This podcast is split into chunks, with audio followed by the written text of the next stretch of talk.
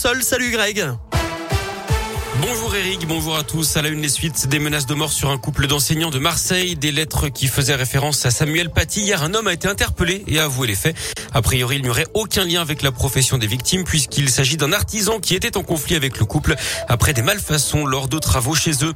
Une collision mortelle hier après-midi à Clermont-Ferrand. Un cycliste de 78 ans est décédé vers 14h30 après avoir été heurté par une voiture à proximité des usines Michelin. Le septuagénaire n'a pas survécu malgré l'intervention des secours. Grosse frayeur au collège Charpac de Gex dans l'Ain hier matin. Un élève est arrivé en classe avec un obus. Il voulait rendre son cours d'histoire plus vivant. Un périmètre de sécurité a immédiatement été mis en place et le bâtiment administratif évacué. Ils avaient séquestré et violenté des gérants d'une pizzeria dans l'Ain. Quatre hommes étaient jugés pour un violent braquage à Echenevex dans le pays de Gex. Ils avaient notamment tiré des coups de fusil dans le mur avant de prendre la fuite avec 3000 euros et d'avoir un accident de la route. Trois d'entre eux euh, ont été condamnés pour les faits à proprement parler. Un quatrième pour complicité. D'après le progrès, ils ont écopé de 5 à 12 ans de prison.